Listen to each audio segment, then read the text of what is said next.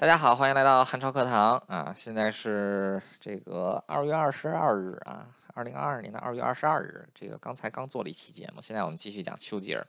今天呢，我们就要讲到这个算是第一个啊，也不是第一个小高潮了，算是第二个丘吉尔传记当中的小高潮啊，就是丘吉尔这个从海军大臣在如何也是变成战时首相的这段故事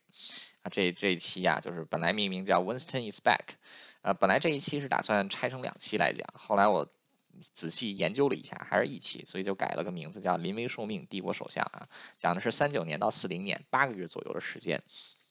啊，前文提到，一九三九年的九月一日，啊，德国对波兰发动了闪电战啊，这个张伯伦 当时的慕尼黑协定，希望能够带来了和平，彻底破产。啊，那这个丘吉尔之前已经孤独的啊呐喊，这个要提防德国，要扩军，喊了八年没人理他。现在大家终于发现啊，丘吉尔原来是对的。张伯伦呢，为了挽救自己的政治生涯，同时为也是为了减少丘吉尔带来的这个噪音啊，选择在战争爆发之后立即邀请丘吉尔加入自己的战时内阁。啊，事隔将近三十年之后，再一次出任第一海军大臣。那丘吉尔在一九三九年的九月三日啊，也就是英国正式宣战的四个小时之后，就准时出现在了海军部的门口啊，就任第一海军大臣。嗯，丘吉尔上次当海军大臣是一九一一年到一九一五年，现在是一九三九年。呃，海军在过去的将近三十年的时间里，其实已经发生了非常重要的变化。啊，首先就是在丘吉尔刚刚就第一次当海军大臣的时候呢，当时是舰坚炮船坚炮利的时代。现在不一样了，现在有潜艇啊，海底下有潜艇，海面上有这个灰机啊，然后这个海战是已经完全这个完全这个变化了啊。但是和这个丘吉尔他前面提到啊，他是一个很热爱科学的人，这么些年啊。他虽然说不在海军部啊，但是对海军的知识他是一点都没落下，啊，所以说他在这个他其实当时掌握了非常非常就是啊先进的这个海军的科学技术啊，并且要把这一些应用到当时的这个英国海军当中，啊，因为丘吉尔他现在要做的当务之急就是让英国的海军尽速做好战斗准备啊，这个已经跟三十年前不一样了，三十年前丘吉尔有三年的时间让英国的海军做好一战准备，但是现在二战已经打起来了。英国过去的这个二十年的时间，军备基本上是处于这个缓慢发展、逐步废弛的状态，所以说他急需要把英国的海军调整到这个战斗状态啊。那丘吉尔一上来啊，就发现这个英国海军当时还在追寻这个船坚炮利的那一套啊，造这种重型战列舰。丘吉尔就任海军大臣的第一个命令就是停止战列舰的建造，优先去建造驱逐舰。驱逐舰的吨位通常来说比这个战列舰要小，但是更为灵活，同时防这个防空和这个反潜艇的能力更强。那丘吉尔他当时敏锐地意识到，这一场战争海战靠的是潜艇，还有这个空军啊，这个 海军自己已经不再是那种大炮的时代了啊，所以说他这个下的第一个命令啊，就是大量建造驱逐舰啊，停止建造战列舰。第二个命令是什么呢？所有的战舰都装上雷达，为什么呢？就是这个雷达它是舰船的眼睛啊，就是这个技术是三十年代起来的啊，这个就是其实在一战一战末期，雷达的技术就已经差不多诞生了啊。但丘吉尔他对这个雷达前景也是非常看好啊，所以丘吉尔当时下的第二道命令啊，就是所有的舰队啊，所有的军舰装上雷达，成为这个啊舰队的，成为这个军舰的眼睛。啊，除此之外，英国是一个岛国，岛国是需要这个海运商船来进行运输。那这个海运啊，除了要有这个武装舰队，除了有武装舰队啊，就有军舰来保护商船。每一个商船上面 都必须有，就都必须这个装备武器啊，就是把商船也给这个战斗化。那除此之外，这个啊，就是他这个下这前几道命令啊，就是大家看啊，上任之后三道命令，基本上是把英国海军的这个发展方向全给转变了，新技术、新的这个作战模式啊，直接应用到上来。那，除此之外呢，就是在这个啊。因为它这个舰就是这个啊，就是驱逐舰的数量变多啊，它这个给驱逐舰这个 就是每一个驱逐舰准备的在军港准备的时间更长啊，就是原先一艘驱逐舰啊，就是在海外，就是在这个执行任务可能一年执行十个月的任务，休整两休整两个月啊，它直接给变成了每这个执行八个月的任务，休整四个月啊，让海军官兵获得充分的休息。啊，除此之外，他也是停止了英国海军的一个传统啊，就是船在人在，船在人这个船毁人亡啊，意思就是说这个当时如果说有一艘战舰啊受到这个比如说沉了，整个舰队的这个就整个这个军舰的这个啊就是人员都要受到惩罚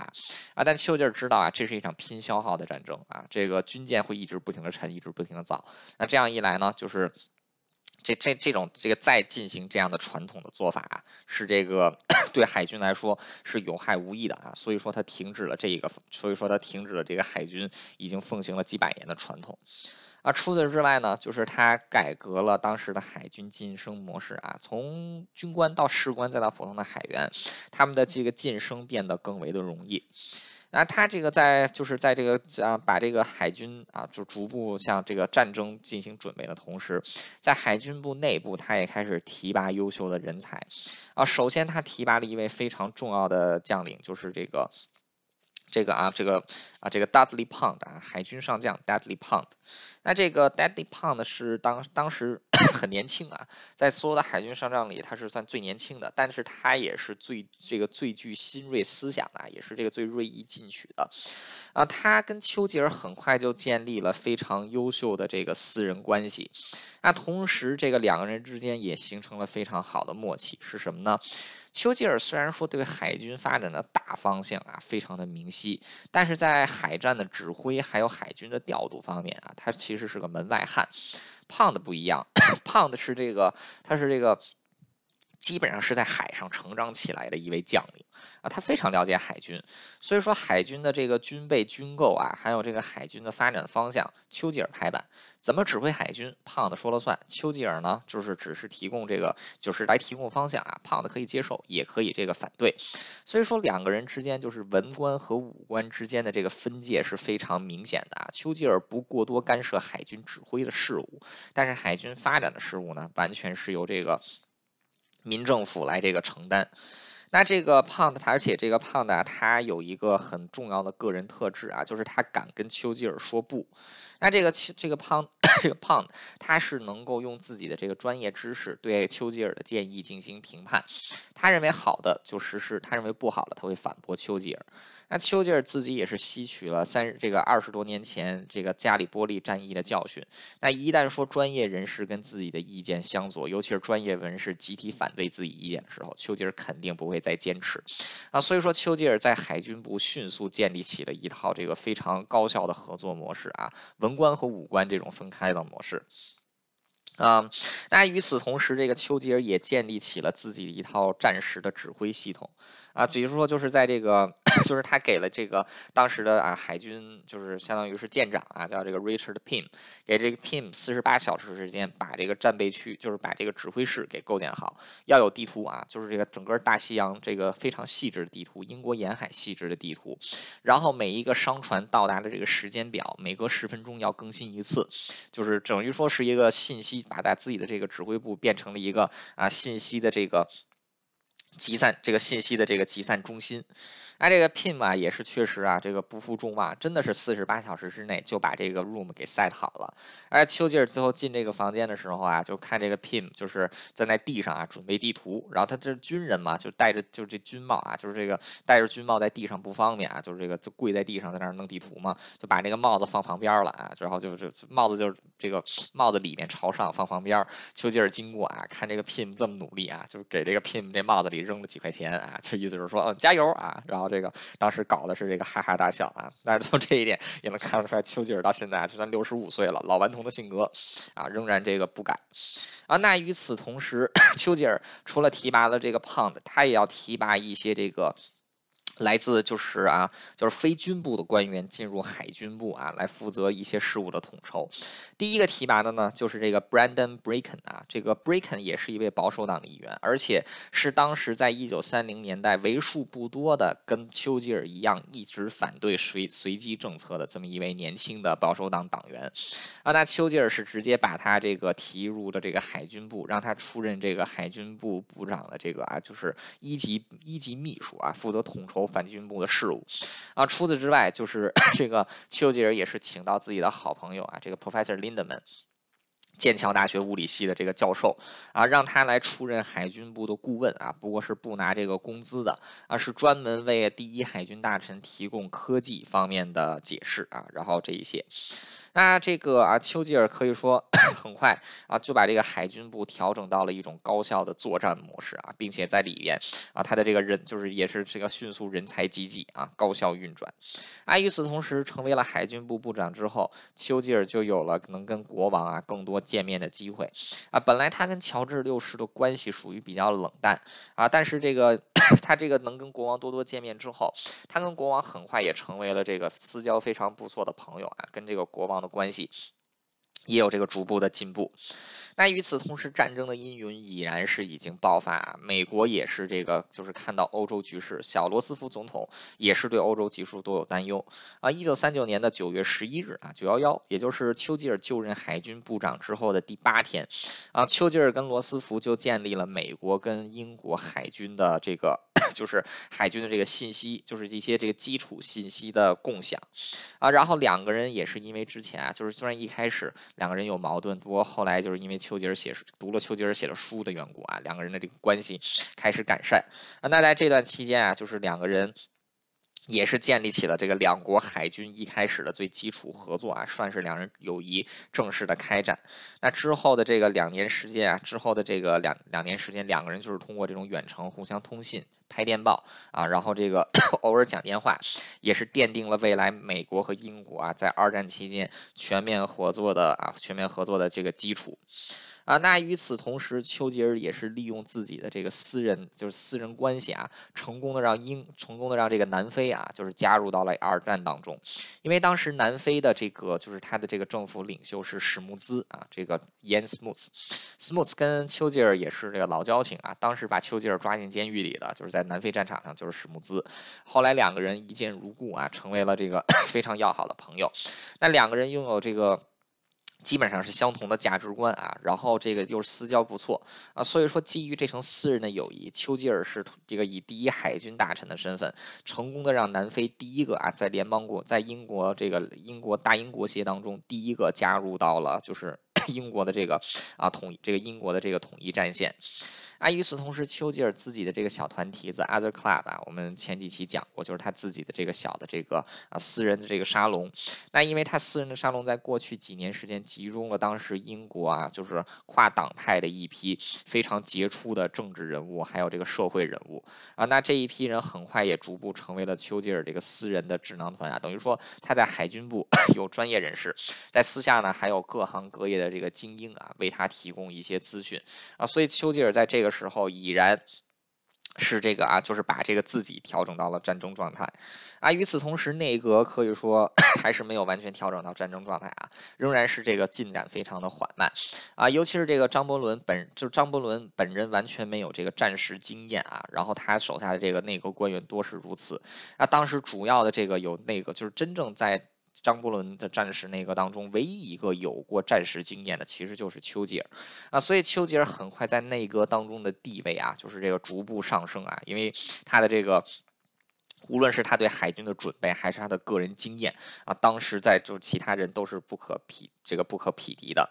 啊，与此同时，丘吉尔虽然说 他是这个海军部部长啊，但是他仍然这个非常关心民众的生活啊。他这个为了能够保持战争战争期间对民众的物资供应啊，他成立了这个啊渔业，就是英大英帝国的渔业保护协会啊，就是这个就鼓励渔业，然后专门是这个就是分出这个渔船，然后来这个经常出海要这个大规模的捕鱼啊，就是说为这个民众啊提供这就这样要让这个民众这个吃饱肚子。那这个啊，当时啊，在这个啊，就是这个很快啊，就是这个英国大西洋，就是从英国到美国之间，这个重要的商路就已经确立啊，就是很多物资是需要从北美洲英国购买之后来进行输送。那很快武装商船也就开始在这个大西洋啊，开始这个在在这个北部行动。啊，那这个啊，就是丘吉尔，他在这时也，就是他这个时候已经六十五岁了啊，但是他的这个精力依然是十分的充沛啊，经常是这个每天这个只睡只睡上这个六七个小时啊，然后工作这个十几个小时啊，连轴转不停啊，所以海军部很快就成为了一个高效运转的部门。啊，那英国的这个内阁官员啊，就是只要是在内阁当中，他们如果说是在这个国会演讲的话，他们的这个演讲是在这个 dispatch box 里面的啊，然后就是这个坐的这个位置是比较不错的啊，不错的这个发言的位置。那丘吉尔他是时隔将近十年，这个将将近十年之后啊，终于是在九月二十六日，也就是他在接任啊海军大臣三个星期之后。啊，时隔十年，再一次以内阁部长的身份啊，在这个议会当中啊，进行这个 进行这个啊，就是啊演说。啊，那丘吉尔此时因为这个当时内阁的战争经验十分的不丰富，而他本人又具有充分的战争经验，啊，他俨然成为了在国会当中解释战争进程和战争计划的重要人物。啊，那么他在这个接下来的几个月的时间啊。可以说就是通过自己这个对于军事的了解啊，包括就是在这个议会，就是对这个很多问题的解读啊，逐步就把自己就是在这个议会当中啊，很多人都把他视为张伯伦的这个继承者啊。为什么呢？因为他的曝光率最高啊，就是他最懂这些啊，所以说他是这个啊，就是他他这个就是这个最最也被也被大家重视的啊。那这个丘吉尔此时对就是这他是远远。不会这个满足于海军部长的这个职位啊，丘吉尔要的他是要大权在握啊，他是希望能够领导这次战争。那要你要做首相之前，你首先得表现的像一个首相啊，所以在这八个月的时间啊，丘吉尔正是 他是先表现的上一个首相啊，尤其是在议会的这个。演讲当中啊，往往就是他这个军事，就是对于战争的这个准备啊，他这个经常演讲十分的这个充分啊，同时这个对答如流啊，所以说这个时候大家俨然就他就俨然是把自己塑造成了一位这个战时领导人的形象，而不仅仅于局限在这个海军大臣的这个海军大臣的这个这个这个这个 就是这个这个身份。那这个前面提到，BBC 此时已经对丘吉尔进行了这个解封啊，所以丘吉尔经常就可以这个使用 BBC 对全国进行演讲，再加上他本人在内阁当中的地位水涨这个越来越高，那他能够获得跟这个大家一起讲话的机会也就越来越多。那他真正以内阁部长再一次以内阁部长的身份向全国范围内进行演讲，是在十月一号，一九三九年的十月一号。啊，当时他这个当时波兰啊，正在这个就是呃，波兰正在华沙战华沙战役正在打啊，就是正在跟这个 纳粹德国啊血战。啊，当时丘吉尔这一番演讲啊，就说现在这个就是啊，在华沙啊，在这个华沙现在正在爆发这个血战啊，然后英国现在也要准备好这个战争。那很多人都觉得这个俄罗斯就是这个苏联可能跟德国站在一起啊，但是这个苏联跟德国的国家利益本质上是不相同的啊，所以他坚信苏联。最终啊，会这个导向对这个就是啊，就是抗击德国的那一边，啊，然后这个丘吉尔在这一篇演讲，记住啊，这个时候战争还没有完全全面爆发，丘吉尔就提出啊，英国 一定会取得这个最终的胜利啊，就是一定会把这个希特勒击败啊，但是这个绝对不是一个一蹴而就的过程啊，这将是一场非常艰苦的奋斗。那可以说，丘吉尔在这个时候他做出来这些演讲啊，就是其实对提升民众的士气有很大的帮助。为什么呢？因为丘吉尔，因为当时虽然这个英国的态势岌岌可危，军队是完全没有准备好的啊，但是现在丘吉尔在短时间之内已经把海军。这个最大程度的调动了起来。啊，再加上他本人风 这个高超的演讲技巧。啊，其实是极大的提升了这个英国人民的这个战争斗志的啊，啊，包括就是他的这个丘吉尔的一个好朋友啊，就是这个这个 Lady Desborough 啊，Lady Desborough 在战争期间死，这个两个儿子都死了。然后，但是丘吉尔这个啊，始终都是这个，他就觉得，但是，但是这这个丘吉尔的这个，就是他自己后来跟丘吉尔说啊，就是说他的话永远都能带给这个就是人民希望啊，所以能看得到，就是丘吉尔他的这个演讲演讲水平高啊，确实是有的时候有很大的这个注意的。那在这个时候，丘吉尔他之前是一个坚定的反共人反共人士啊，但是他现在已经以内阁部长的身份啊，公开的这个宣扬要跟苏联组成战略同盟啊，这是为什么呢？就是因为丘吉尔他 敏锐的认识到啊，苏联跟德国他们两个国家利益根本上是冲突的啊，苏联和德国撕破脸是迟早的事情，英国跟德这个英国如果说想要取得这个战争的最后胜利，就必须要得到苏联这个盟友。的支持啊，所以说，当时这个丘吉尔也是在内阁当中啊，以这个海军部长的身份啊，涉足到这个外交领域啊。那这个其实也是丘吉尔当这个部长的时候的一个特点啊，就是他不是他不仅这个他不仅仅是海军部长啊，就跟他第一次当海军部长的时候一样，他什么事情呢都要多 都要多这个管一管。而且在这个时候，他也确实有这样的这个地位和能力。为什么呢？战争的事情他懂得最多啊，所以说他能他能这个这么管。那与此同时，这个啊。那与此同时，在英国当时也有这个内部的讨论，呃，有的人就说是不是应该这个啊，就是跟纳粹和谈；也有的人说说是不是要这个 要这个坚持抵抗。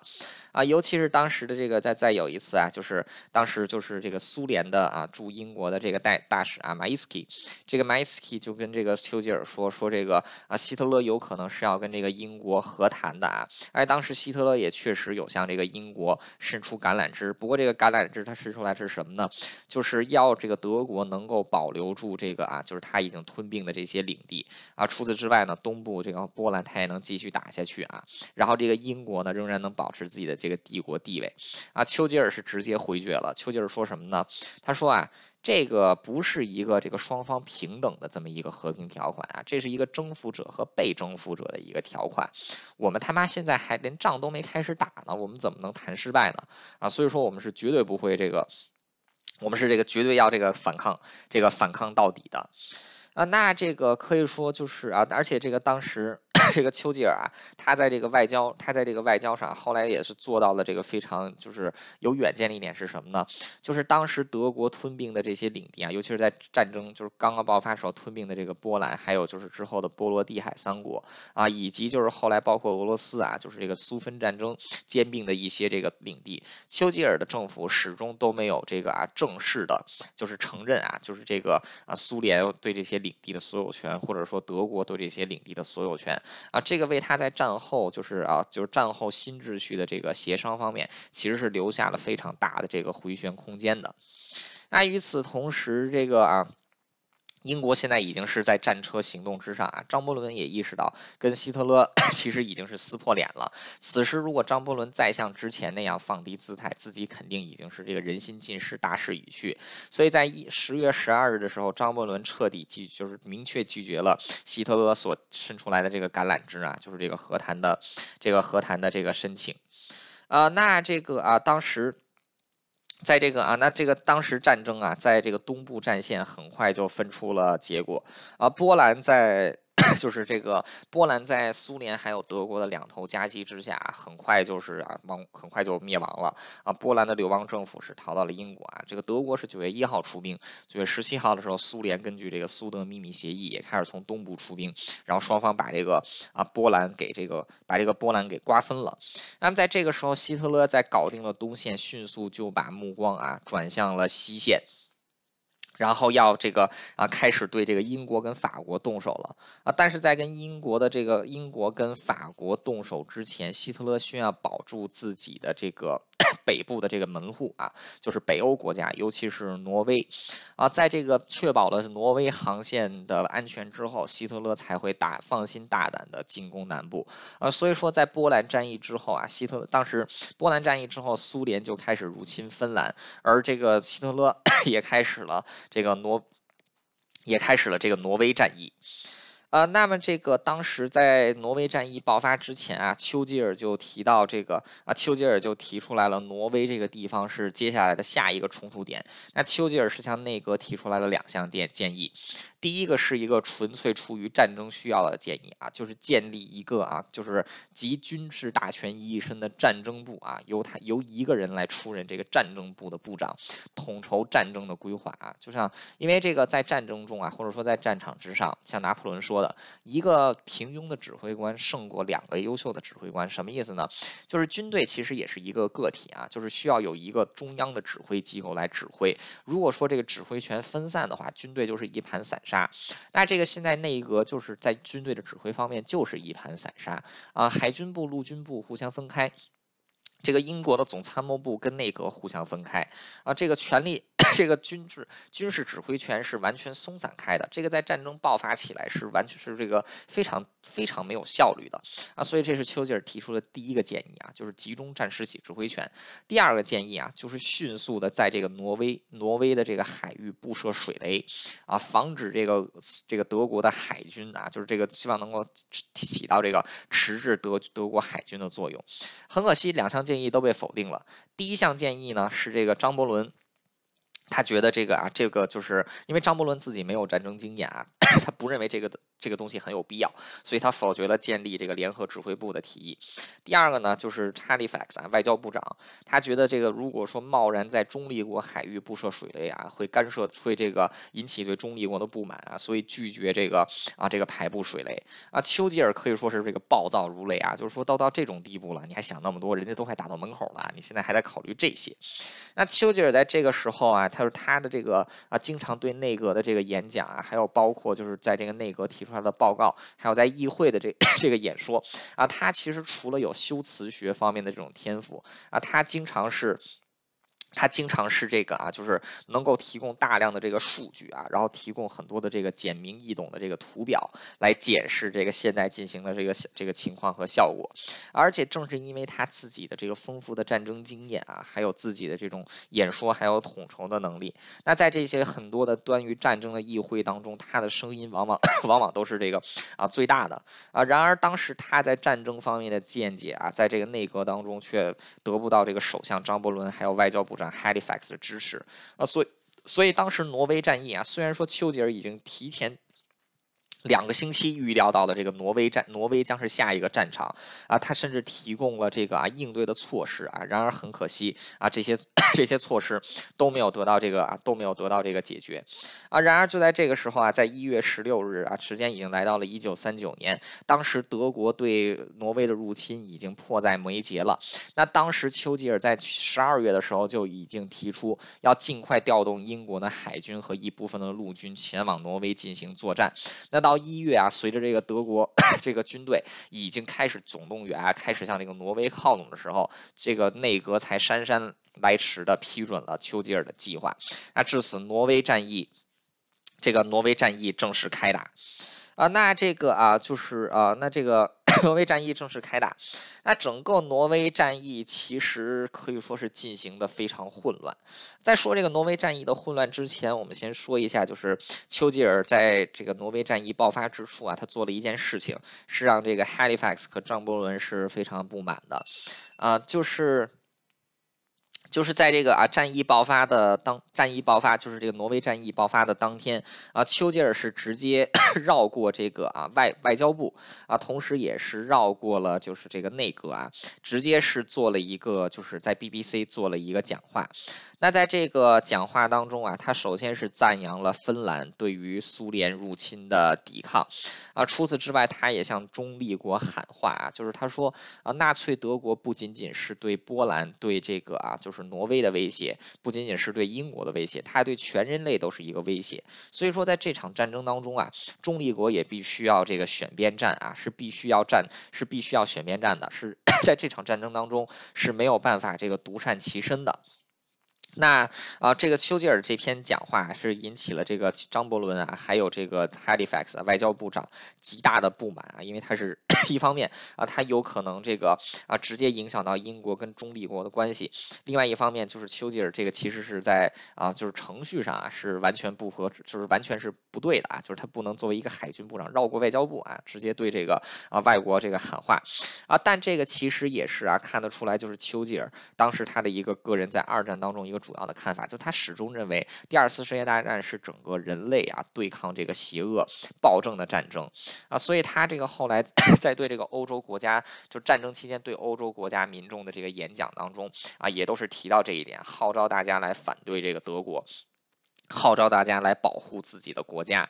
啊，那丘吉尔这些讲话确实也是希特勒所畏惧的啊。在战争期间，在 在这个被德国占领的地方，啊，你私下收听这个丘吉尔的这个广播啊，是有可能会被判死刑的啊。但是大家还是愿意冒着这个风险去听，为什么呢？就是因为丘吉尔的这些讲话啊，就是很简单，就给大家带来两个字是什么呢？希望啊，就是胜利的希望啊。但是这个就是啊，属于后话一点了。我们现在还得再讲一讲这个。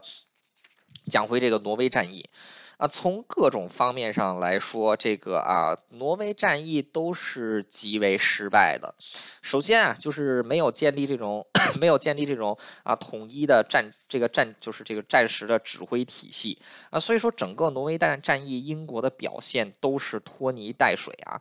啊，就是经常这个前线部队接到的指令啊，内阁给的是 A 指令，往往这个啊总参谋部给的就是另外一项指令啊。然后像比如说海军。海军有的时候收到海军部直接的指令啊，是去东边，结果内阁给的命令呢却是西边，然后这个 等于说这个自己的内部的指挥系统就极为混乱。那在战场上的这个表现啊，可以说是这个可想而知啊。这个整个挪威战役期间，虽然说英国的皇家海军在这个海战上能对这个德国造成一定的威胁啊，但是就整体的战略优势而言啊，战略优势始终是被德国。牢牢的这个掌握在，始终是被这个德国牢牢的掌握在自己手里。啊，但挪威战役其实也是丘吉尔啊，就是真正啊，就是自这个。加里波利战役之后啊，第一次真正参与指挥的一场仗。那在这场战役期间啊，丘吉尔也是这个，就是他也是逐步啊，就是磨合了自己的这个指挥模式啊，尤其是跟海军部的官员进行这个磨合。那他这个首先啊，就是他之前提拔的这个胖子可以说是十分重要啊。丘吉尔的这个鬼点子是非常多的啊，就是他有这个非常非常多的鬼点子啊。但是他的这个鬼点子有一些是这个很烂的，但有一些是很好的。那丘吉尔在这个内在。这个海军部当中提拔了一些具有专业知识啊，各方面专业知识素养的这个顾问团。那这些顾问团啊，就经常是能够在丘吉尔的这些馊主意当中找出来好的建议啊，然后把这个馊主意给丢掉啊。所以说，在整个挪威战役期间，表现最好的就是英国皇家海军。为什么呢？指挥得当啊，就是这个海军部的命令往往是这个，往往是这个呃非常这个非常不错的。那这个陆军表现就非常差强人意啊，尤其是这个之前海军因为这个想提前布水雷，结果被这个外务部给外交部给否决了啊，结果导致这个当时英国陆。军只有在挪威北部啊能够发挥自己的优势，但是在挪威南部，基本上德军是处于这种。一路高歌，一路这个高歌猛进的状态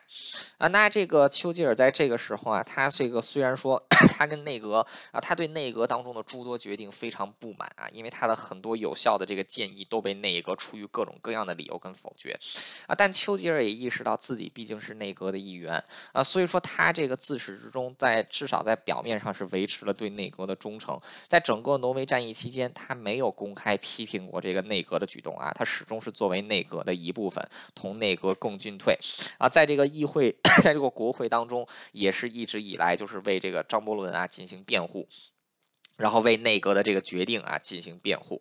啊，整个挪威战役期间，丘吉尔的表现可以说是十分抢眼啊，尤其是在内阁表现十分糟糕的情况之下，丘吉尔一个人的杰出表现啊，成功为他吸引了这个大量的目光。那基本上在当时啊，就是在当时这个《泰晤士报》的一篇专栏里边就提到，丘吉尔他是内阁当中唯一一个能为这场战争啊带来胜利的人啊。那与此同时，这个。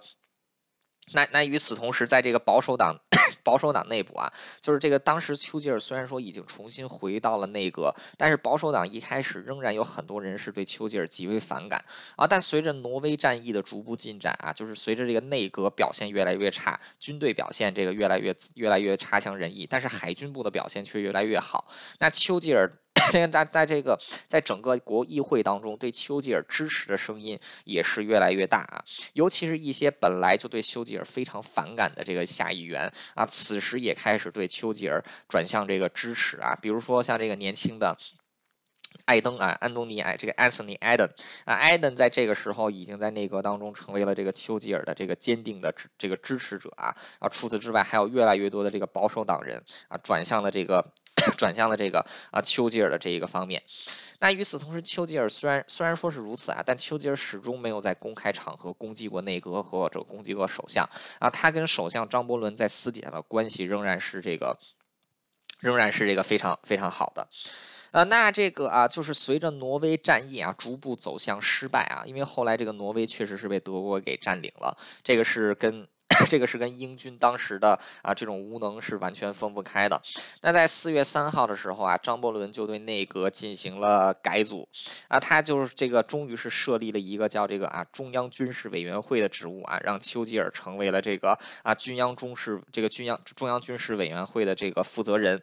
那丘吉尔在进入到这个职务的时候，他他就是迅速又提拔了一批这个自己信得过的人啊，进入到这个中央指挥啊，首先就是升任这个陆。陆军。陆军将军啊，这个 Hastings Ismay 啊，来担任这个总参谋部的部长啊。他跟这个 Hastings Ismay 两个人，其实在这个之前就有过这个，就他们两个是一起上过战场的，也有有这个多次合作。而这个 Ismay 确实是一位有能力的年轻将领啊，所以说丘吉尔是把他直接提拔到了这个总参谋长的总参谋长的地位。而且丘吉尔提拔 Ismay 的一方面缘故，也是因为这个人头脑十分冷静啊，他是能直接跟丘吉尔说不的啊，所以就跟海军部的胖。一样啊，就是这个伊斯梅能够这个从丘吉尔的馊主意当中找找出好主意啊，并且这个他们在跟丘吉尔提出反对的时候啊，丘吉尔也能这个也能这个听得进去。啊，那么这个在四月三日，张伯伦的这一次这个 reshuffle 啊，就是这个议议议那个议会的这个重新的啊，就是这个啊，就是怎么说洗牌呃，不是议会啊，内阁的重新洗牌，给了丘吉尔很高的地位啊，就是重新设立的这个，就像丘吉尔说的啊，设计成统一战争部，让丘吉尔这个担任战争部的这个啊，就是这个统筹人士啊，等于说经过这一次的升职，丘吉尔已经成为了内阁当中仅次于首相潜力最大的人。张伯伦做这。件事情也有自己的考量，为什么呢？挪威战役十分失败，政府需要承担责任。张伯伦把丘吉尔提到这么高的位置，其实是想让丘吉尔做这个挪威战役的替罪羊，顺便把他给顺便。把他给这个搞下去，那丘吉尔当然知道张伯伦打的小算盘是什么，不过他还是选择就接招，他爽快的接受了这项提议啊。但是很快啊，就像丘，但是丘吉尔为什么敢这么做呢？就是因为这个现在他知道大家的不满主要是集中在内阁，而不是集中在自己手里。他自己的表现是十分抢眼的，反而是首相本人的表现啊，始终一一直以来都在内阁当中受到诟病啊。所以紧接着在这个挪威战役，挪威战役啊，在这个五月。正式结束啊，以这个英军撤退，挪威被德国占领啊，这个告终。那可以说，当时这个议会就要开始检讨这个挪威，要接就要开始检讨这个挪威战役的失败。那张这个挪威战役检讨挪威战役的失败啊，很快就演变成了对内阁的这个攻击啊，尤其是对首相张伯伦的这对这个张伯伦的攻击。那张伯伦的如意算盘也是可以说是彻底打破了啊！他原先 希望通过把丘吉尔给提升到这个仅次于自己的地位，能让丘吉尔承担战败的风险。但是现在在战败的节骨眼上，张伯伦选择做这件事情，所有人都知道张伯伦是要在做什么，他就是想让丘吉尔来承担责任啊！结果。这个这场挪威就结果这场啊，就张伯伦打的这一手好算盘，完全是这个啊，就完全是这个出现了这个反效果。整个挪威讨论变成了对张伯伦的个人攻击啊。五月三日，就是是这个挪威讨论要开始的这个前一天，张伯伦已经感觉到气氛有点不对了。不过张伯伦还是很。就是对未来还是很有期望的。五月三号的这篇啊，这这一天，张伯伦给他的姐姐这个 Hilda 写了一封信啊，在这封信里说，他不认为自己的对手能在这次把自己给搞下去。呃，这个本来应该是在五月四号进行的挪威辩论，后来因为这个挪威撤军出了一些问题的缘故啊，推推行推到了这个五月七号，到了就是五月七号星期三啊，一九四零年五月七号的星期三。是这个啊，就是挪威辩论啊的第二天，第一天是五月七号，等于是这个本来是应该四号开始，五号结束，变成了七号开始啊，八号结束。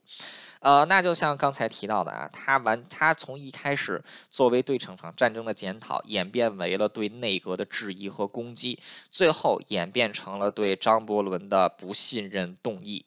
那丘吉尔当时作为内阁的一部分啊，其实也是参与了这一次的 The Norway Debate 啊，挪威辩论啊，他始终都是 坚定的站在张伯伦的身后，跟这个挪威。不是跟这个内阁共进退啊？那现在也有一些说法说整件事情都是丘吉尔这个自导自演的啊。但是如果说丘吉尔真的这件事情是自导自演的话，那他在这个啊，就是在这个辩论上的这个表现啊，就是对张伯伦的捍卫啊，那只能说是这个奥斯卡影帝级的这种表现啊。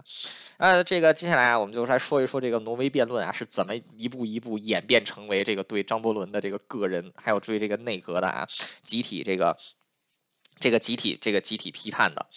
啊，首先啊，就是第一个，第一个上来的啊，第一个上来的就是一些这个啊，就是工党啊，工党的这个党员，这些工党的党员啊，一开始指就明确指出，挪威战役的失败啊，并不是在于这个指，就是这个指挥失误只是一个问题，更重要的一个是什么呢？就是英国军队根本就没有做好战争的准备。为什么英国的军队没有做好战争准备？因为绥靖政策呀，绥靖政策是谁搞的？不就是张伯伦搞的吗？啊，所以说一开始攻击呢。攻击的矛头就开始指向张伯伦。第一个对张伯伦打出左勾拳的，就是这个反对党的啊，就是这个自由党反对党的这个领袖啊，就工党的领袖 Clement Attlee。那艾特利就直接说啊，就是这艾特利就直接指出啊，张伯伦本人对于这场挪威战役的失败就要负到这个直接的责任。为什么呢？是他啊，没有听这个，就是没有听，没没有这个，就是他一开始坚持绥靖，没有让英国再次准备军队，这是第一个错误。第二个错误，海军部长就已经说了啊，就是这个之前说布水雷，然后成立这个在战役之前就提出来的建议啊，他给否决了。在战役期间啊，甚至都是到最后要战败的时候才听从这个海。海军部长的建议，建立这个中央指挥所，那这个就是首相的直接责任啊。那这个啊，就是他这个 这个艾特利啊，甚至是这个秋后算账，他说什么呢？他说，如果说几年前没有搞这个绥靖的话，战争就根本就不会打起来啊。They missed all the peace buses. But caught the war bus 啊，他们错过了所有和平的机会，然后直接走向了战争啊。然后就说那英国要如何取得胜利呢？很简单，To win the war, we want different people as a helm. From whose who from those who have led us into it。英国想赢得战争怎么办？我们需要 不同的人来掌舵啊。就是现在掌舵的这群人是把我们拖入战争的。要想让我们走出战争，很简单，就把这群王八蛋给这个换下，给这个换下去啊就可以。了。啊，那这个啊，就可以说当时啊，就这个啊，这个阿特利打出这个左勾拳之后，紧接着直拳、右勾拳啊，然后这个这个横飞踢啊，说这个飞踢，然后这个 大这个大耳光啊，就全都这个扇上来了。这个第二个打的更狠的是谁呢？这个 Leo Emery 啊，Leo Emery 啊，他也是这个丘吉尔的一个好朋友啊，也是一个反对绥靖政策的这个重要的一员啊。那这个他直接就他这次的演讲可以说是十分精彩的啊，这个。Leo Emery 他本人是有口吃的啊，就是他这个经常讲话讲的特特特别慢啊，而且这个演讲经常是特别的这个灰晦涩啊昏暗，因为口吃嘛。但唯独这一次啊，虽然这哥们还是有点口吃，但讲的是特别的讲的特别的顺畅啊，大家听得特别的津津有味。他一上来就说：“你张伯伦在这个时候啊，在这个战就在这个战役都要输掉的时候，你提拔丘吉尔做这个。”权力，这个权力仅次于你的人，而且是统筹战争的，你明显就是要把他当成这个替罪羊啊啊！所以他直接是攻击这个手下，就是到这种关头，你还在要撇清责任啊！然后 你这个已经从为一个政治家的角度来讲，你都已经失去了做领导人的资格。然后呢，他直接引用了这个克伦威尔对于这个。克伦克伦威尔当时的一句名言啊，他说什么呢？You have sat too long here for any good you have been doing. Depart, I say, and let us have done with you. In the name of God, go. 啊，翻译一段啊，这是克伦威尔在一六三五年的时候对英国在解一六五三年在解散英国议会的时候对议会说的一句话是什么呢？你在这个位子上已经坐得太久了，你在这个位子上已经不会再做出任何的贡献了，离开吧。然后我让我们彻让我们彻底跟你没有任何关系了，以上帝的名义滚吧！啊，就是讲出直接讲出这种话啊，只有他这一下是把这个火药桶彻底点燃了。本来大家这个左勾拳右勾拳还戴着手套啊，他直接讲出这种话之后，这个现在连手套都脱下来了，把这个纸虎都戴上了啊，这一拳又一拳的对着这个 对着这个啊张伯伦就打过去了。而且这个 Leo Amory 啊，在骂完骂完张伯伦之后啊，就把这个内阁一顿臭骂之后，最后还不忘补一刀，加这么一句：“I wish expressively to exclude from my condemnation the First Lord of the Admiralty。”什么意思呢？啊，我刚才骂人的这些话啊，就虽然说我是骂了整个内阁，但是我不包括不把这个第一海军大臣包括在内啊，意思就是说我是骂你们，没有骂丘吉尔啊。那这个这个骂到现在啊，就是整整骂了。这个整整骂了这个骂了一天啊，就是骂到这个当天快结束的时候啊，呃，基本上就是本来是对挪威战役的一次反思和检讨，演变成了对张伯伦的攻击和对内阁的不信任啊。然后这个 张伯伦啊，这个张伯伦当时在这个当天结束的时候，他就提到啊，他就说，他就说我相信啊，议会还是支持我的啊，所以说我要发动一场对我的信任投票啊啊。后来事实证明啊，张伯伦这一步棋啊，又是这个下错了啊，他现在已经连。下两步臭棋了，第一步是提拔丘吉尔啊，第二步就是这个要搞这个不信任动议投票啊。那第二天啊，到了这个五月八号。五月八号啊，一开始啊，第一个讲话的人就是前首相啊，Lloyd George，就是当时这个 一战时期的啊，一战时期的这个战争首相啊，他也是一上来就跟这个就跟这个张伯伦就说啊，你是完全没有让我们做好战争准备啊。一九四一年的时候，我们的战争准备其实就不太充分啊，结果现在我们比这个一九啊，不是一九四一年，一九一四年，我们现在比一九四一九一四年的时候啊还要差啊。然后就说这个。就说你这个张伯伦啊，你就是要对此负担全部责任啊！这个时候丘吉尔突然站起来啊，就说这个这个时候丘吉尔站出来就说说啊，我作为海军部长也有我的这个责任要负担啊！然后结果这个利洛维·赵尔直接指着张伯伦说说你看看啊，你看看人家啊，人家都愿意承担他自己没有的责任，你怎么就不能承担一下自己的责任呢？啊！然后最后直接就跟这个张伯伦喊了一句话啊，他说：“It is not a question of who are the prime minister's friends; it's a far bigger issue.” I say solemnly that the Prime Minister should give an example of sacrifice, because there is nothing which can contribute more to victory in this war than that he should sacrifice the sales of the office. 什么意思呢？ 就是说，这个张伯伦之前啊，他就提出啊，说大家要为国家牺牲啊，赢得胜利。然后这个现在利洛卓尔直接 直接就一巴掌打回来，他就说，你不是说要为国家牺牲吗？你应该先做出表率啊。这个国家要想取得胜利是需要牺牲的，但第一个牺牲的就他妈应该是你的职位啊。意思就是说，你赶紧别做首相了啊，赶紧滚吧啊。结果这个事件到这种地步，大家可以看得出来啊，就是。整个啊，整个已经都变成了，就是整个这个，就现在是大家对政府不信任，对张伯伦不信任了啊。但是丘吉尔是完全被排除在对政府的攻击之外的啊。丘吉尔他是 要在这个最后一个讲话的啊。丘吉尔的这个时候，他的境况其实是非常尴尬的。为什么呢？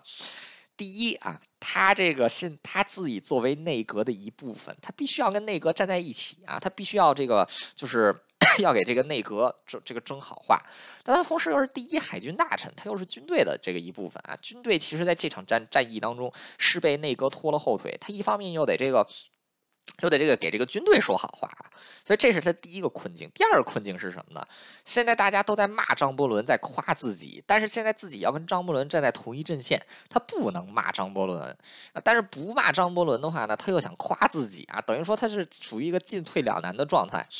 那丘吉尔的这个演讲啊，他最后的这个演讲啊，他直接选择了当一个缩头乌龟啊，直接就做了一个复读机啊，照本宣科，把张伯伦刚才讲的那些话呢，重新的讲了一遍，小小声的重新讲了一遍啊，并且说自己也有责任啊，讲完之后就坐回去了。呃，丘吉尔他也没什么别的好办法了，这个时候说话说的越少越好啊，可以说整个这个从五月七号和五月八号两天的时间。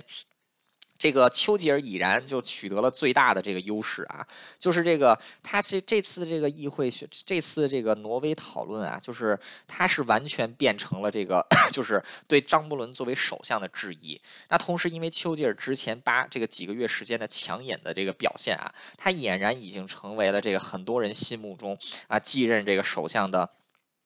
这个继任首相的最佳人选。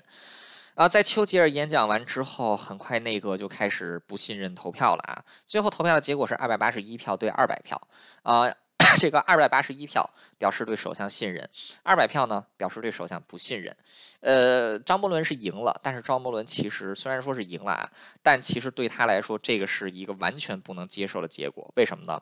就是因为当时在保这个在议会当中是保守党占绝对多数的这个执政的这个席位啊啊，结果这一次可好啊，就是。这个啊，保守党议员当中有将近这个三分之一的人啊，是选择对这个本党的这个领袖投了这个不信任票啊。丘吉尔是没有投票啊，丘吉尔是弃权的啊。但是有非常多的这个资深的保守党党员啊，还有就是反对绥靖的这个年轻的这个保守党党员，是直接给这个张伯伦 投了这个不投了这个不信任票啊。那这个其实对张伯伦来说是一个巨大的打击，为什么呢？现在不仅仅就他这搞的这次投票啊，不仅仅是议会不信任他了，连他自己党内的这个三分之一的人啊都不信任他了啊！可以说这个张伯伦是搬起石头砸了自己的脚。这个事后啊，过了十年之后，丘吉尔也承认，当时的这个挪威选举，就是当时这个挪威讨论啊，在自己的这个政治生涯当中，确实是非常关键的一步啊，他是直接摧毁了张伯伦的政治生涯，让自己有了这个上升的这个空间啊。那现在这个啊，张伯伦的内阁垮台在即啊，张伯伦是铁定 要下台了。那他的内阁此时也出现了分裂啊，他内阁当中有一位这个重要的人物啊，叫这个。叫叫这个 Greenwood 啊，这个 Greenwood，Greenwood 他一开始这个就是他他这个不是不是 Greenwood 啊，Kingsley Woods，Kingsley Woods 他一开始是这个非常支持张伯伦的啊，但是眼看这个事情闹到这种地步啊，这个 Kingsley Woods 就知道，如果想要保保住这个保守党的执政权，如果想要保住这个保守党最后的这个尊严，就必须要找一位这个替代的人物啊，来取代张伯伦。那眼下能取代他的人物是谁呢？啊，无非就是丘吉尔了。为什么呢？在打仗。丘吉尔有战争经验，现在他的这个人望又这么高啊，所以说在张伯伦的内阁当中，有一些资深人士啊，就开始这个希望丘吉尔能够这个 能够继接任首相。啊，但张伯伦这个时候也有自己的算盘。张伯伦其实是不希望丘吉尔接任首相的啊，因为他始终虽然说他跟丘吉尔私交不错，但他始终质疑丘吉尔作为一个议员啊，或者说是作为一个这个政治家应该有的这种判断力啊，因为这个好多人都攻击丘吉尔的判断力嘛。啊，张伯伦是希望外交大臣啊 Halifax 这个 接任首相的职务，所以在五月八号啊这次失败，这个极为失败的挪威讨论之后啊，当天晚上张伯伦就。召见了这个 Halifax 啊，就提出来了，就是希望能够把首相职位交给他的看，交给这个 Halifax 的看法。啊，这件事情对 Halifax 造成了很大的冲击啊，Halifax 直接就胃痛了。那这个 Halifax 当 其实他也是非常精明。啊，他认识到现在要继他要继承的是一个战时内阁啊，是一个战争期间内阁，他自己是搞外交的，根本就不是搞这个战争的。啊，所以跟丘吉尔相比，他本人缺乏战争经验这一点上来说啊，就是这个。就是这个没有办法跟丘吉尔相媲美。除此之外，自己啊，就是到现在啊，内阁当中的这个职务划分，丘吉尔是排第二啊，自己是排在丘吉尔之后。而且丘吉尔现在基本上已经掌握了军队全部的这个指挥权啊，所以说在这个权力的这个构建上，还有经验上来说，Halifax 都不认为自己是能够成为。就是啊，这个就是丘，这个就是张伯伦的继承者的，所以说 Halifax 一开始并没有提出这个明确的表态啊，并没有这个接受首相的这个。并没有这个接受首相的这个提，就是这这这这这个啊，就是这个建议啊，就是这个继任首相。那其实当时除了 这个张伯伦啊，连乔治六世啊，其实也是希望由 Halifax 这个资深的政治家来出任这个首相啊。所以说，如果 Halifax 当时要答应的话，可能英国的战战时首相就是 Halifax，而不是丘吉尔了啊。但正是因为 Halifax 啊，他缺少了这种，他可能太过精明了，计算的太细了啊，就没有这种一股脑的这种冲劲儿啊，所以说他拒绝了啊。这个也是丘吉尔这个走运了啊，啊，那这个时间就已经到了啊，就是这个五月九号啊，张伯伦当时已经知道啊，自己差不多得辞职了。那最终就要决定找一个继承人啊，继承人无非就是要在两个人当中选，一个是没有给自己明确表态的 Halifax，还有一个就是司马昭之心，路人皆知的丘吉尔啊。丘吉尔这个当想当首相这件事情，大家都已经知，大家现在都已经是很清楚了啊，他一直以来都有这个当首相的野心呐，这么些年这个野心都没有都没有这个。掉过啊，所以张伯伦就召开了一个啊非常小规模的会议啊，找来了几个资深的人物，首先是自己，另外一个呢就是 Halifax 啊，还有一个就是丘吉尔。除此之外呢，他还找到了这个 Magazine 啊，就是当时内阁当中啊，这个内内内阁当中这个最重另就是仅次于这个 Halifax 和丘吉尔的这个内阁成员啊。那在这个见四个人之前，他还叫到了这个 Attlee 啊，就是反对党的这个 这个领袖，还有就是。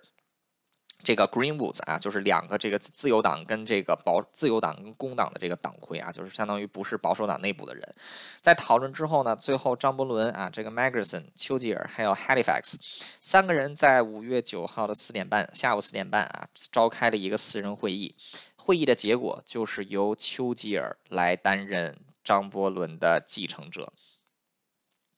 呃，那这个就是关于这场会议啊，就是到底就是是怎么样做出讨论的啊？就是这个到底是怎么来决定丘吉尔是做出这个啊？就最后是怎么决定是丘吉尔来当首相的？我觉得这儿可以咱们稍微讲一讲啊。就是关于这个会议，因为它是一个四个人的闭门会议啊，所以说是没有任何的这个在线的会议记录啊。不过后来 有六个人对于这个会议有做出这个回忆啊。首先是张伯伦。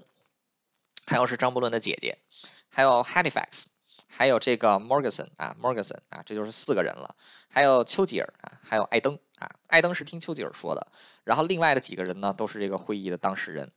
根据丘吉尔自己的说法。就是当时张伯伦提出让 Halifax 啊，这个就是让让让这个 Halifax 来继任首相。Halifax 说自己经验不如丘吉尔，就说要交给丘吉尔。丘吉尔说就好吧，等于说是这个首相职位是给了丘吉尔啊。这个艾登跟丘吉尔的这个记录啊是这样的，就是说这个首相职位是由 Halifax 让给了丘吉尔。根据 Halifax、Morganson、张伯伦还有张伯伦的姐姐啊，就是这几个人的说法是什么样子呢？就是 当时啊，首先就是提出来，就是当时这个提出来的问题啊，就是问再次问 Halifax 要不要这个接任首相，这个 Halifax 是沉默不语啊。然后接着丘吉尔就直接说说，我觉得我更适合当首相啊。丘等于丘吉尔直接说我更适合当首相，然后丘吉尔就说自己是有这个经验啊，然后自己是有这个战争内阁的这个啊，自己是在这个一战的战争内阁啊当过这个内阁部长的，而且是海军部、军需部、战争部都当过啊，自己是有这个战争经验的啊。然后这个。等于说丘吉尔这么一说啊，最后 首相是到了这个丘吉尔的头上啊。等于说现在就有四个人啊，就是这个六个人啊，现在是这个百分之三十百分之六十六说是丘吉尔抢的，百分之三十三说是这个让给了丘吉尔。那如果你要问我到底是丘吉尔抢的还是让给了丘吉尔，我更倾向于是丘吉尔抢的。为什么呢？第一啊，首先。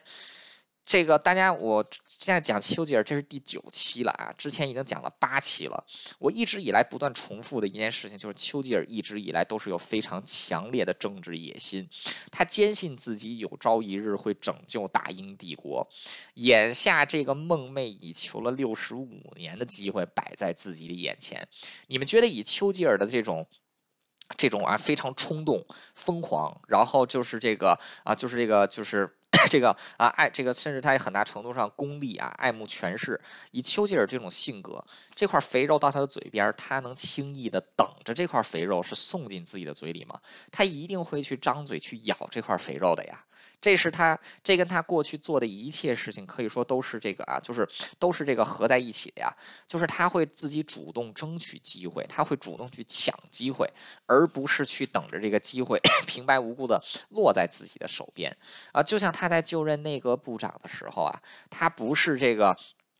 仅仅是担任这个自，他仅仅是管自己的这个内阁的事务，他经常是这个啊，就是跟其他的这个其他的部门互相抢来抢去啊，不停的要插手别人的部门，他就是这么一个性格。所以我觉得在啊丘吉尔就任首相的这次会议上面啊，我我以我对丘吉尔的了解，还有他过去六十五年他的行为，我是觉得 Halifax 还有张伯伦他们的这个啊这个他们的这个记录，我觉得是更接近真实情况的，就是这个首首相的职位真的是丘吉尔抢过来的啊，而不是这个 Halifax 张伯伦这个让让这个这 Halifax 和这个张伯伦啊让让给他的。呃，所以说啊，就是呃，怎么说呢？呃，这个很大程度上，丘吉尔也是当时的不二之选吧，他也是这个唯一的人选啊，因为这个就是在当时内阁所有的人当中，只有丘吉尔从一开始是对的。他在三十年代初的时候。就看清了希特勒的面目，从三十年代的时候就一直在告诉大家希特勒是多么危险，英国要重新准备军备。但是 Halifax 张伯伦可不是如此啊，他们一直以来都是在搞绥靖。所以说，在这种情况之下，就算以站在张伯伦立场，如果说是强推强推 Halifax 上来的话，对自己的名声和 Halifax 的名声，或者是对保守党的名声，都是非常巨大的打击啊。所以说，这个丘吉尔他自己。提出来应该由自己出任首相，张伯伦还有 Halifax 还有 Morganson 也只能是顺水推舟了，他们也没有什么其他的选择，呃，所以说 最终啊，在一九五一九四零年五月八号啊下午四点半的这一次闭这个下午啊五月九号啊下午四点半的这一次闭门会议。啊，基本上最后的结果就是丘吉尔啊来成为张伯伦的继任者，成为战时首相。呃，不得不承认啊，就是丘吉尔成为首相的这个步骤是非常不民主的。首先，他不是经过内阁的投票来这个决定的，也不是经过全国大选来决定的，更不是这个议会啊，就是下议院，下议院的这个啊，就是这个下议院啊进行这个投票来进行选举的啊。他完全是当时英国最有权力的四个人啊，张伯伦、丘吉尔、Halifax 还有 Margason。这四个人自己内部会议啊，保守党的高层啊，来这个决定的啊，而且这四个人全都是贵族，全都是这个 cream de la cream，全都是精英当中的这个精英啊。所以说，这个丘吉尔担任 首相啊，这个过程啊，其实他不这个第一次担任首相的这个过程啊，其实是这个不算，其实是这个非常的这个不民主。那基本上这个会议啊，就是开到这个啊，会议开到这个，就是从四点四点多开始开啊，开到五点的时候，基本上就散会了，基本上已经决定啊，要是这个丘，要是这个丘吉尔了啊，那就在这个时候，就是希特勒也正式开始对西线发动了进攻，已经是入侵了卢森堡、荷兰还有比利时。啊，前面这个 Atlee 啊，Clement Atlee 还有 Greenwood，就是两个反对党的这个党魁，他们在这个结束了跟张伯伦的会晤之后，迅速召开了本党的这个会议啊，并且在下午三点半啊，就是这个就是丘吉尔他们还没有正式开会的时候，就已经发出了通告，是什么呢？就是因为现在国家在战争啊，在这个战争的这个紧要关头。这个现在我们这些反对党啊，愿意放弃党派的这个成见，加入到这个保守党的联合政府，但是我们只有一个条件，我们绝对不会在张伯伦下面啊组建这个联合政府啊，因为张伯伦必须滚蛋啊，所以说这个在内妖。在这个丘吉尔的坚持啊，然后这个外面的逼迫之下，张伯伦呢只能是顺水推舟辞职。在当天六点的时候，丘吉尔就来到了白金汉宫啊，这个面见英国国王乔治六世。乔治六世就这个正式接受了张伯伦的辞呈，并且这个啊委任丘吉尔为这个大英帝国这个为大英帝国最新的首相，也是战时首相。那丘吉尔在去见国王之前啊，他首先是邀请 Halifax 和张伯伦加入自己的内阁。他跟张伯伦私下私交是非常不错的啊，Halifax 跟丘吉尔的这个私交 不大好啊，所以张伯伦这个一看丘吉尔这个并没有对自己落井下石，反而是邀请他继续留在自己的战时内阁。张伯伦也是欣然接受啊，Halifax 这个 Halifax 当时还想争一争这个自己的权利啊，然后这个还想这个争一争英国未来的方向，所以说也是留留在了这个外交部。那可以说这个丘吉尔他能够成功的把张伯伦拉拢到自己的内阁当中，是十分明。明智重要的，为什么呢？就是因为当时张伯伦虽然说在这个民间，在这个议会啊，已经是这个成为过街老鼠啊，但是在保守党当中，张伯伦仍然有巨大的影响力啊，所以说把张伯伦加入到自己的内阁，有助于团结自己的这个保守党啊，为自己增加更多的这个政治。增加这个更多的政治资资本，搞定这件事之后，丘吉尔就这个在当天下午六点面见了这个英王乔治六世啊，正式成为大英帝国的首相。啊，一九这个距离丘吉尔，这个距离丘吉尔这个啊，就是就任海军部长只有八个月的时间，距离他被逐出内阁已经有十年的时间，距离他第一次进入内阁已经过去了整整三十四年。他梦寐以求的首相职职位，此刻终于到了自己的手里。那可以说，希特勒突然之间挑起第二次世界大战，把丘吉尔之前的一切弱点、一切缺陷，都变成了他最大的政治资本。丘吉尔对战争的爱好，还有对于这个军事科技的强烈兴趣，不再被视为是一个战争狂、战争贩子，而是一个重要的战时的资源。啊，丘吉尔的这个 演讲。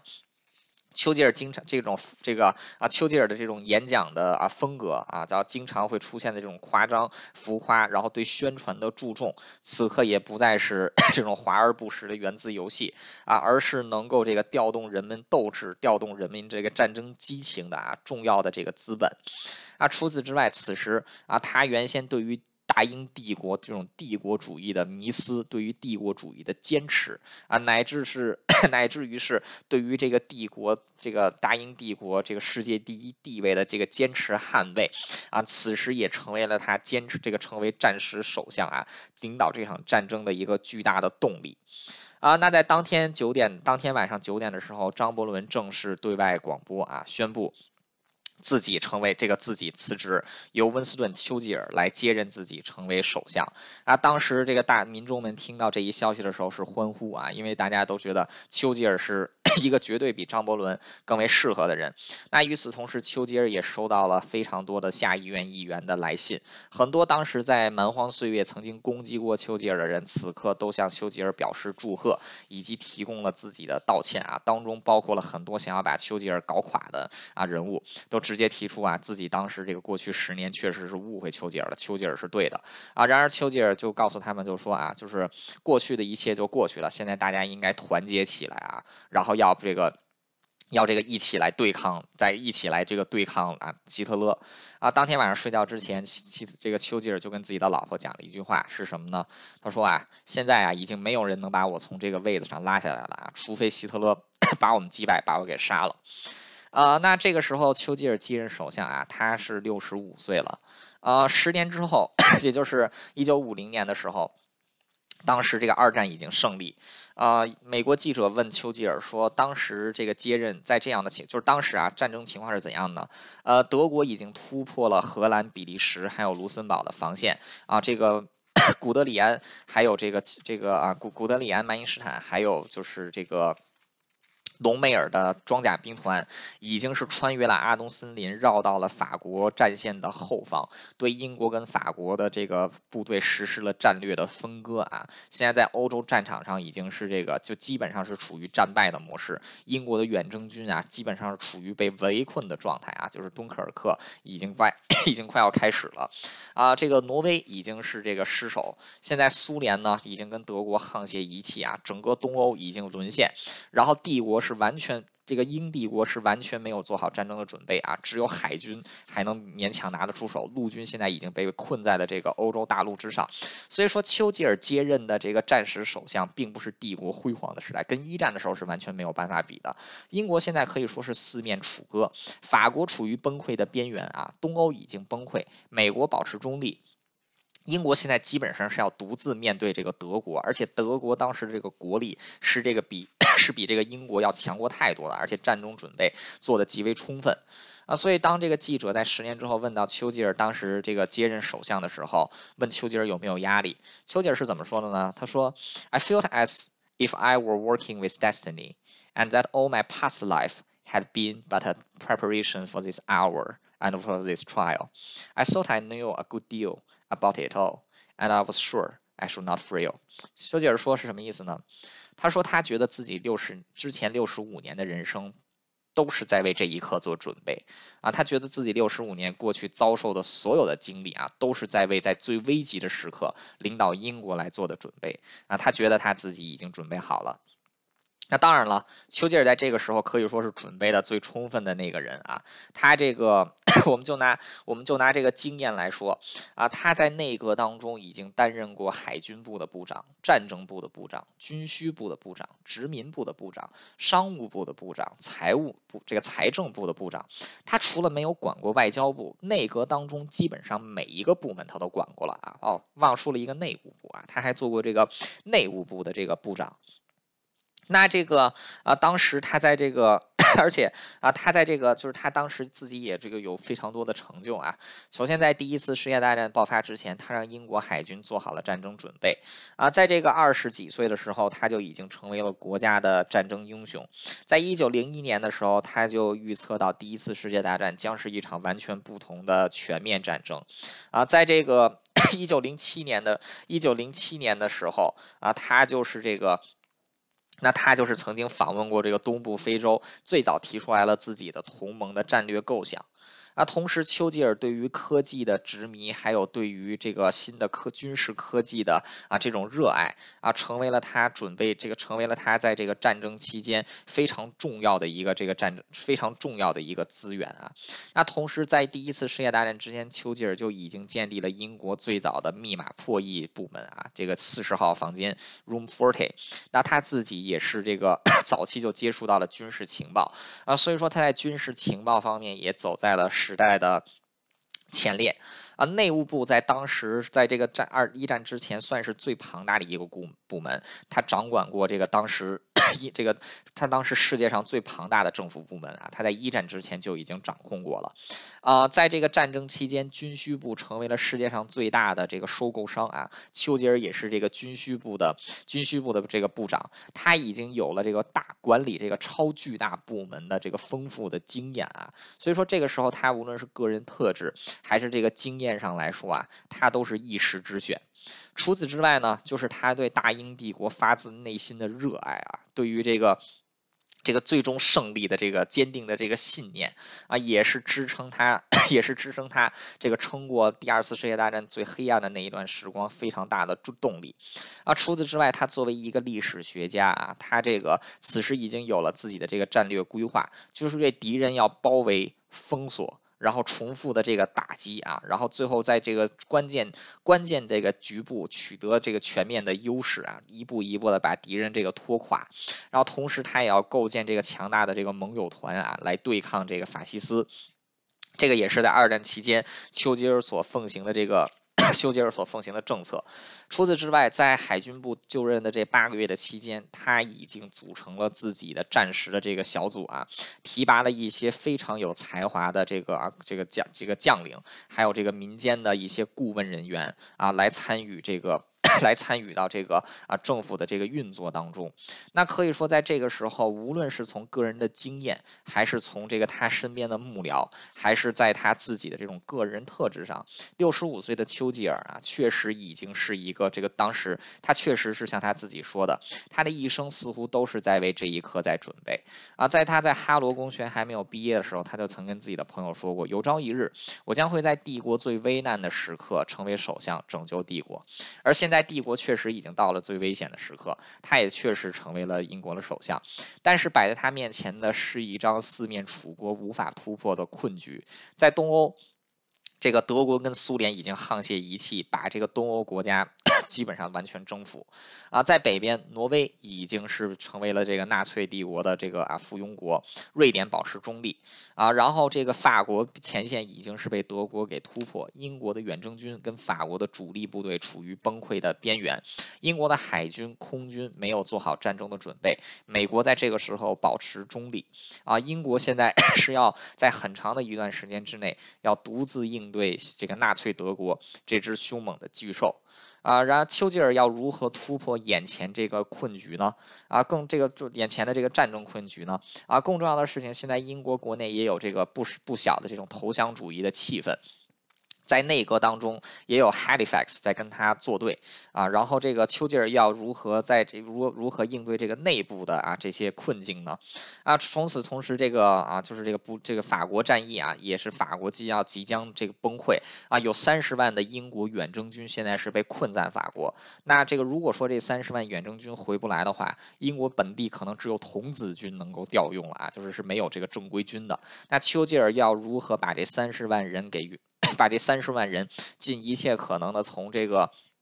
法国接从这个法国接回来呢，那可以说丘吉尔接着接手的这个局势啊，在放在任何一个啊，就放在任何一个时代，交给任何一个人，他都是一个地狱地狱难度的挑战啊。然而在接下来的四个月时间里，丘吉尔却以高超的政治手段、外交手段，还有这个军事 手段，成功突破了这张巨网。那他是如何突破这张巨网，又是如何团结英国？英国国民一起来挺过英国最黑暗的一段时光呢？那么接下来就是我们正式进入到丘吉尔传记的下半部分啊。之前的这九期节目基本上都是在为丘吉尔做首相啊、战时首相来做铺垫、来做准备，都是在讲他是如何把自己准备好的，也是如何，也是为这个我们下半部分在准备。那接下来汉朝课堂啊，丘吉尔与大英帝国的终结正式进入这个啊。